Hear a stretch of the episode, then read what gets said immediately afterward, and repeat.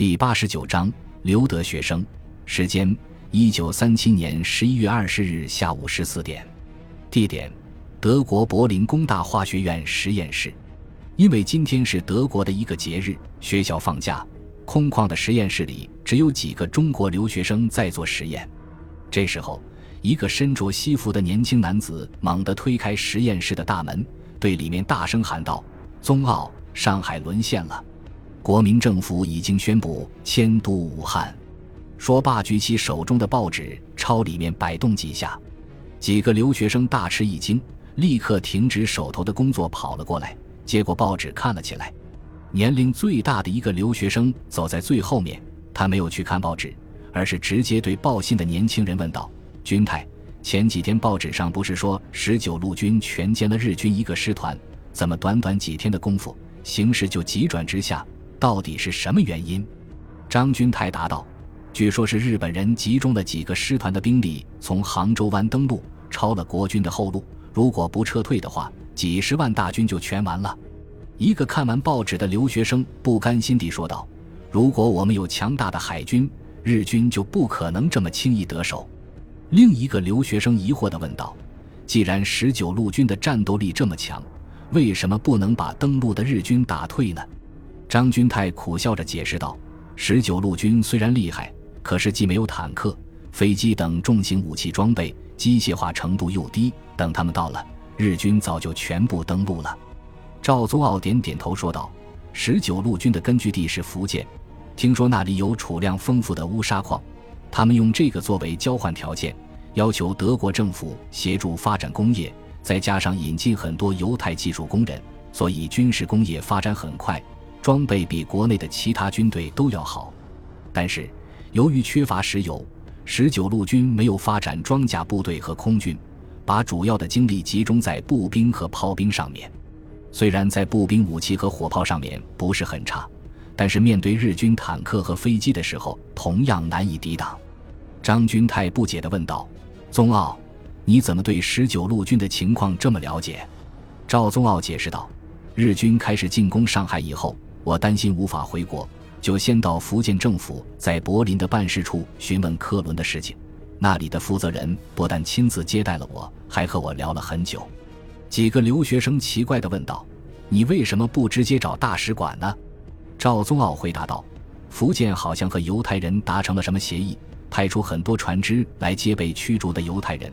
从德国到中国的轮船百分之八十是到福建去的，找他们回去的会快一点。更何况……”当年一点二八事变的时候，我作为学生义勇军的队长，和十九路军原来的总指挥蔡廷锴见过面，总要给个面子吧？张军台问道：“这么说，你已经准备回国了？煤炼油的技术掌握了吗？”赵宗傲苦笑着说道：“哪里有这么容易？德国政府对煤炼油技术的保密工作非常到位，到工厂参观的时候，连厂房都不让进，只能在外面走马观花。”看不到核心的东西，而学校里的老师也不愿意谈及这方面的问题，使我们很难掌握这项技术。张军泰说道：“如果回去了，国内的条件还不如这里，不是更没有机会成功吗？”赵宗傲说道：“国内的条件虽然不好，可是人力资源却非常丰富，即使不包括我们这些归国人员，国内大学化学系的毕业生也有很多，可以建立实验室。”通过不断的实验寻找方法，然后详细解释道：煤炼油的方法有两种，其中一个是合成，先把煤气化，再通过催化合成汽油；另外一个方法就是煤炭直接加氢变成汽油、柴油、高级汽油和航空煤油。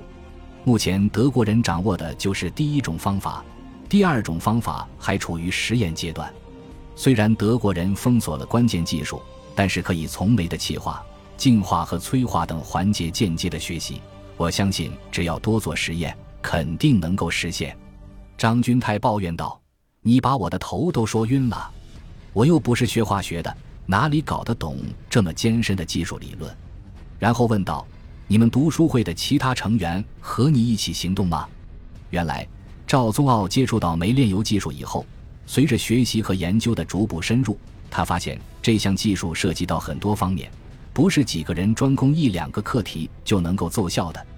于是，在学习研究的同时，积极联络和组织留德的理工科学生，成立了中国留德学生燃料读书会，要求大家尽量全面系统的调查收集技术资料，准备日后为国家建设所用。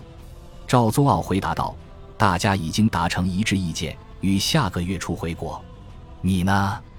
张军泰说道：“还不着急，我上的是装甲兵学院，目前国军还没有坦克，现在回去也发挥不了多大作用。等你们把煤炼油技术搞出来了，可以制造坦克了，我再回去。”赵宗傲说道：“我劝你还是早点走，你是学军事的，应该看得出来。”现在欧洲的形势也是剑拔弩张，一触即发。万一德国真的和英法打起来，再想回去就难了。更何况，我感觉德国政府对我国的态度好像开始出现变化了，没有以前那样友好了。张军泰问道：“你是怎么看出来的？”